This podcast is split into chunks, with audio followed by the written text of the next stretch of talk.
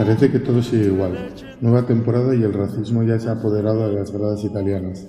Si hace unos días fueron objetivo de insultos racistas Lukaku en Cagliari y Kessi en Verona, ayer fue el jugador de la Fiorentina D'Albert, quien en el Fiorentina-Atalanta disputado en el Tardini de Parma, abandonó momentáneamente el campo debido a los insultos racistas provenientes de un grupúsculo de la curva atalantina, silenciado rápidamente por el resto de aficionados de la DEA. Esta historia del racismo no es nueva, y ya en 1983 dieron buena cuenta de ello los ultras del Elas Verona, quienes en un partido contra el Cagliari lanzaron plátanos al campo para ofender a Julio César Uribe, jugador peruano del equipo sardo. Jugadores como Mario Marretelli, cuando juega en el Inter, han sido víctimas de insultos racistas en el llamado Derby de Italia contra la Juventus. Marc-André Zoro, costamarfileño del Messina, amenazó con abandonar el terreno de juego en un Messina Inter y sería Adriano, delantero del Inter, quien le convencería para seguir jugando.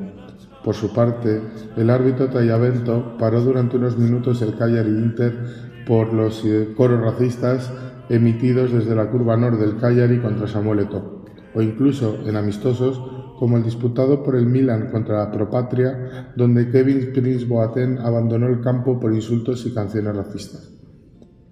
Los incidentes racistas por equipos italianos no solo están en, las competiciones locales, sino también en las competiciones europeas. Así lo demuestran los incidentes previos a un Lazio Tottenham debido al eh, odio antisemita de los ultraslaciales, los mismos que expusieron una pancarta en el derby contra la Roma que rezaba Auschwitz es vuestra patria, los hornos vuestras casas. El conjunto lacial decidió jugar un partido con el lema No racismo en su camiseta, pero parece que no funcionó. Y así tantas otras historias que comprometen a más de 90 hinchadas, entre las cuales las más sancionadas son las del Elas Verona, con más de 70 episodios racistas, la del Alacho, con más de 60, Ascoli, Padova, Juventus, Roma. Por otro lado, no hay que meter a todos en el mismo saco y a todas las aficiones de Italia, ya que muchas realizan un gran trabajo para eliminar el racismo de los estadios.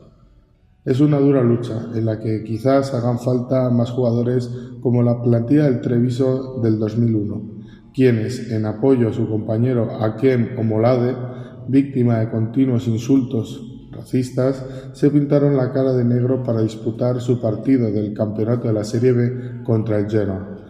Algunos ejemplos de los muchos que podríamos poner serían, por ejemplo, la afición de la Novese en Ancona, cuyo grupo ultra, las Brigatas eh, Blue de 1984, prepararon una coreografía antirracismo con el lema El racismo nace del miedo y llevaba un comunicado que eh, por título tenía De Islandia Sudáfrica, de México Australia, el fútbol es de todos y para todos. También, y por último, los ultras de la Ternana, quien en su enfrentamiento contra el Pachensa mostraron una pancarta donde podía leerse lo que hoy puede ser